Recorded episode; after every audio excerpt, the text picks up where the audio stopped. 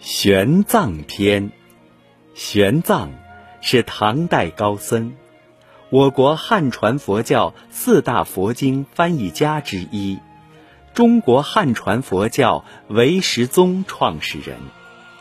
除了在佛教方面的成就，玄奘还是一个不折不扣的旅行达人。公元六二七年，玄奘上书唐太宗。请求西行求法，但未获批准。于是他长途跋涉五万余里，冒死偷偷私自前往天竺。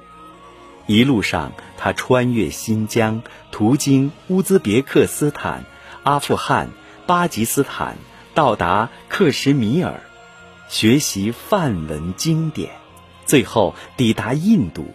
在那烂陀寺留学五年，后来玄奘又游历印度各地，在屈女城召开佛学辩论大会，一时名震南亚次大陆，被尊称为大成天。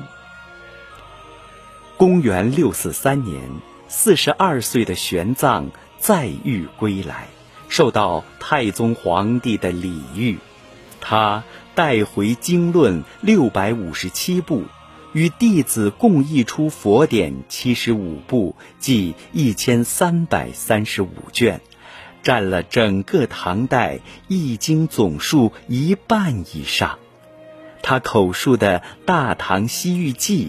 记述了他西游途经的一百一十个国家及传闻的二十八个国家的山川地貌、物产习俗，成为后人研究西域和印度古代政治、经济、宗教、文化、民族关系的珍贵文献。